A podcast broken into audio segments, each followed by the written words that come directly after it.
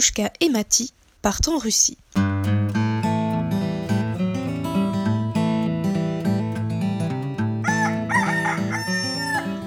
Ce matin, Mati a une drôle d'envie. Fini Paris, il veut voir du pays. Mais où irai-je? se demande-t-il devant son petit-déj.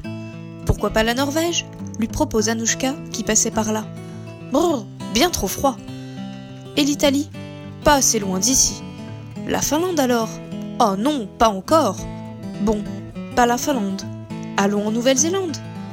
Cette idée lui plaît bien. La Nouvelle-Zélande, c'est très très loin. Là-bas, il y a des moutons et des montagnes.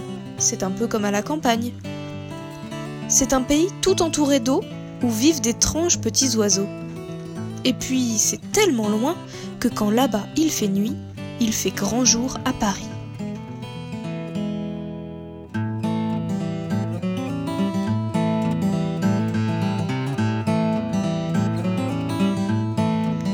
Mais Matty n'aime pas prendre l'avion.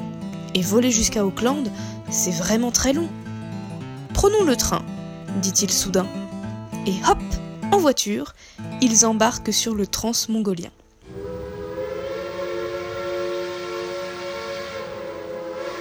Transmongolien, c'est un bien drôle de nom. Pas étonnant pour un train aussi long. Il traverse trois pays, de la Russie à la Chine en passant par la Mongolie. Et ensuite, qu'est-ce que nous ferons? Facile, nous irons au Japon.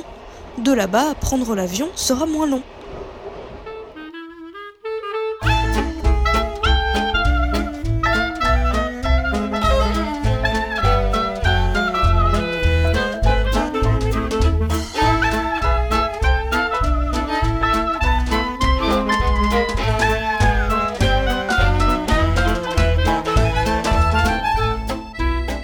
C'est à Moscou que commence leur voyage, et la ville est comme un livre d'images. Tout est si coloré s'exclame Anouchka, qui n'en revient pas. Oui, et la peinture est fraîche. Attention, elle n'est pas encore sèche.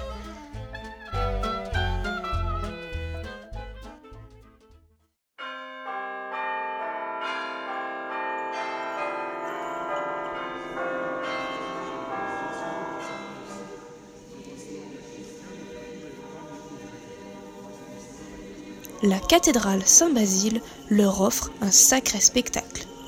On dirait un panier rempli d'œufs de Pâques. C'est une église toute bariolée, tout droit sortie d'un conte de fées. Un peu plus loin, sur la place, un gros bloc rouge et noir prend tout l'espace.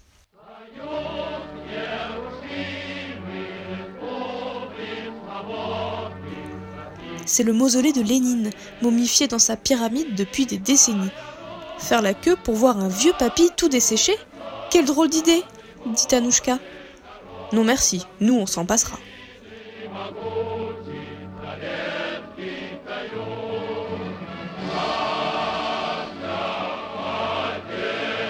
Ils se promènent dans un jardin rempli de statues qui témoignent toutes d'une époque révolue. C'était le temps des communistes, où les Russes n'avaient pas le droit d'être tristes. Regarde, la statue de Staline n'a plus de nez, il était très méchant, alors c'est bien fait. Et jetant un dernier regard à la faucille et au marteau, ils embarquent dans le train et repartent aussitôt.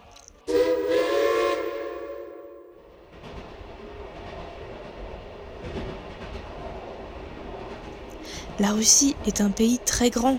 La traversée prend beaucoup de temps.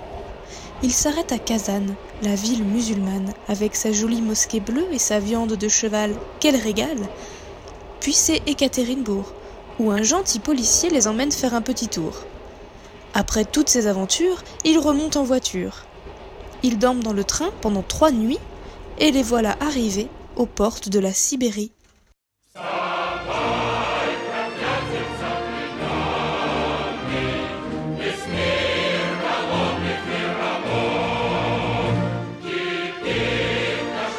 Mais pour découvrir toutes les merveilles qu'ils vont y voir, il faut attendre la prochaine histoire.